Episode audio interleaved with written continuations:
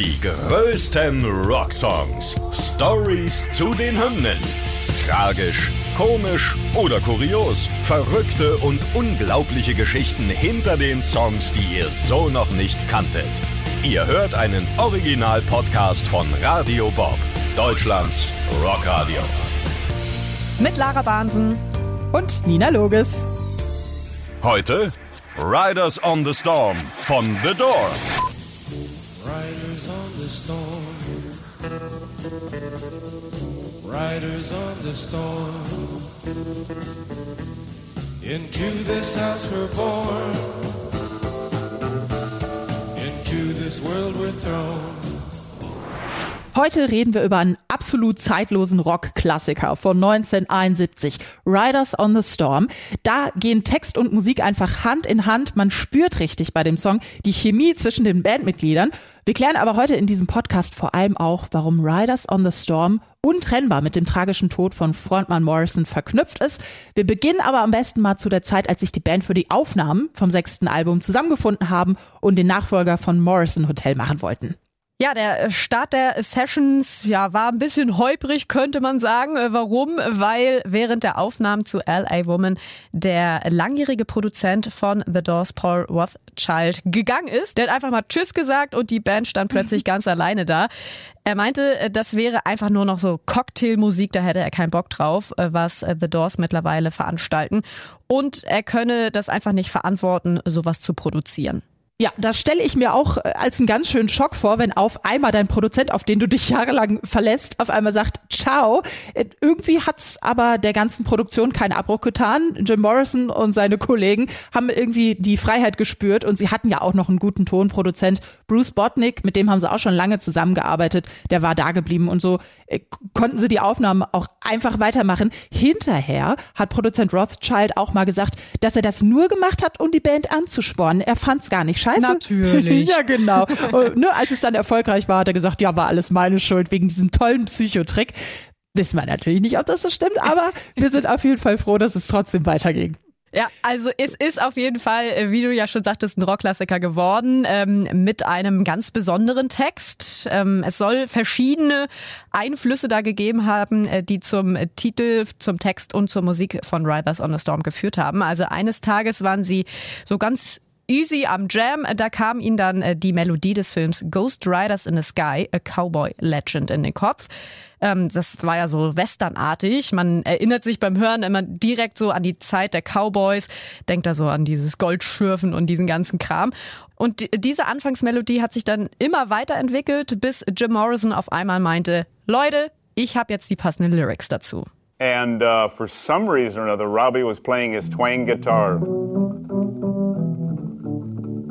And we were doing a old cowpoke went riding out one dark and windy day. And uh, Jim said, I got lyrics for that. I got lyrics for that. And he had uh, Riders on the Storm. Riders on the Storm. Das ist Organist Ray Manzarek, der da erzählt, wie sie den Filmtitel Reiter im Himmel eben zu Riders on the Storm umgeändert haben, damit es besser passt. Ja, daraufhin äh, hatte Manzarek dann auch so ein paar Ideen für den Sound. Er dachte, so etwas Jazz würde das Ganze schön düster machen und hat dann diese ja bekannte Bassline entwickelt, die zwar auf äh, der Klaviertastatur einfach zu spielen war, aber auf der E-Gitarre brauchte man wirklich richtige Verrenkungen, um das irgendwie einigermaßen rüberzubringen. Deswegen klingt eine der ersten Aufnahmen von Riders on the Storm auch so. Riders on the Storm. There's a killer on the road. Ja, und das, das klingt schon ein bisschen anders. Ich will jetzt nicht sagen besser oder schlechter, aber es klingt ein bisschen anders. Was ganz anderes, äh, Besonderes an diesem Song sind ja vor allem die Naturgeräusche, die am Anfang ah, ganz leise ankommen, die ja teilweise mit Instrumenten, aber teilweise aus echten Naturaufnahmen bestehen, die nämlich Produzent Botnick zufälligerweise in der Tasche hatte, hat er nämlich über Jahre gesammelt, ne? Ja, so verschiedene Donnergeräusche. Wie, warum? Warum sammelt man das? Keine Ahnung. Keine Ahnung, aber äh, die konnten sie dann halt immer einspielen, wenn sie wollten. Drummer John Dansmore meinte mal, äh, dass sie sich fühlten wie der Donnergott. Alles fügte sich irgendwie richtig gut zusammen, äh, lange bevor Sänger Morrison überhaupt angefangen hat zu singen. Ja, da sind wir nämlich bei äh, Text und Musik, die schön Hand in Hand gehen. Das Ganze wird natürlich so richtig atmosphärisch, auch dann am Ende, weil Jim Morrison seine Parts zweimal eingesungen hat. Einmal ganz normal und ein zweites Mal flüstert er es ja so, den Text ins Mikrofon. Und das sind so ganz eindringliche Effekte, finde ich, die heute auch einfach noch einem Gänsehaut verpassen, wenn man den Song hört. Und wo ich, wenn ich an die ganze Geschichte denke, über Jim Morrisons Leben auch, da kriege ich auch heute noch Gänsehaut, wenn man darüber nachdenkt, dass zur Zeit der Aufnahme, über die wir gerade reden, wusste Morrison schon, dass er nach Paris reisen würde, hat er aber niemanden erzählt und wir wissen ja heute, dass er da halt auch leider gestorben ist. Das ist auch irgendwie spooky. Total. Aber äh, wir können die ganze Situation ja mal so ein bisschen aufdröseln, wie Morrison mental so drauf war. Also er war zu der Zeit der Aufnahme äh, wegen eines Konzerts in Miami angeklagt, bei dem er sich nämlich öffentlich ausgezogen hat. Mhm. Noch während er auf ein Urteil gewartet hat, ähm, sind sowohl Janis Joplin und Jimi Hendrix auf mysteriöse Weise im Alter von nur 27 Jahren ja gestorben. Und als er dann an einem Abend mal mit seinen äh, Freunden bei einem Getränk saß, da scherzte er dann nur, ihr trinkt hier mit Nummer drei. Was ja schon sehr, sehr, sehr komisch ist irgendwie. Also nach dem Motto, ich bin der Nächste sozusagen. Das ist ja, ja genau. creepy. Ja, Morrison ist dann auch äh, verurteilt worden, aber sein Anwalt ähm, hat Widerspruch eingelegt, so dass äh, die vier Bandmitglieder dann in dem ja, Schwebezustand angefangen haben, das Album LA Woman aufzunehmen. Innerhalb von sechs Tagen haben sie dann das Album auf dem Santa Monica Sunset Boulevard aufgenommen. Äh, der allerletzte Song, der für die neue Platte dann aufgenommen wurde, ist natürlich dann ja Riders on genau. the Storm gewesen. Ja.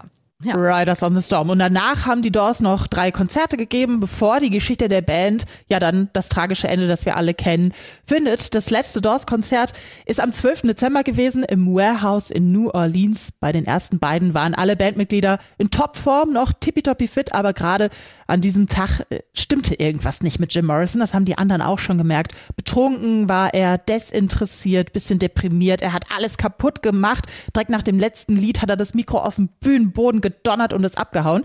Schlagzeuger John Densmore hat später noch ein bisschen philosophiert, dass er genau in diesem Moment angeblich gesehen hat, wie Morrisons Geist seinen Körper verlassen hat. Ja, das wage ich mal zu bezweifeln, aber das Album wurde im März danach dann endlich fertiggestellt. Morrison hat LA verlassen, ist nach Paris geflogen. Er wollte da eine Auszeit machen, als Dichter arbeiten.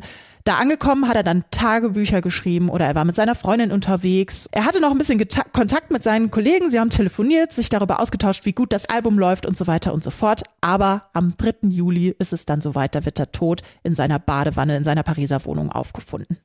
Ja, die drei anderen ähm, Bandmitglieder haben dann zwar noch zwei weitere Alben rausgebracht, ne, bevor sie sich dann aber 73 tatsächlich aufgelöst haben. Und wenn man ehrlich ist, ja, war die Geschichte von The Doors an diesem Tag eigentlich schon zu Ende.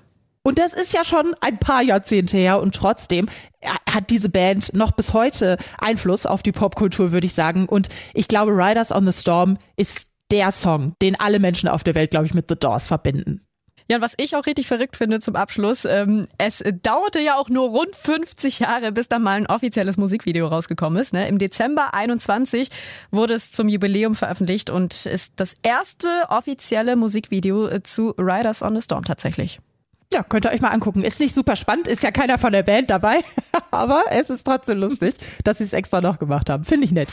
Die größten Rocksongs. Stories zu den Hymnen. Ihr wollt mehr davon? Bekommt ihr jederzeit in der MyBob-App und überall, wo es Podcasts gibt. Und die geballte Ladung an Rocksongs gibt's nonstop in den über 40 Rockstreams, in der App und auf radiobob.de.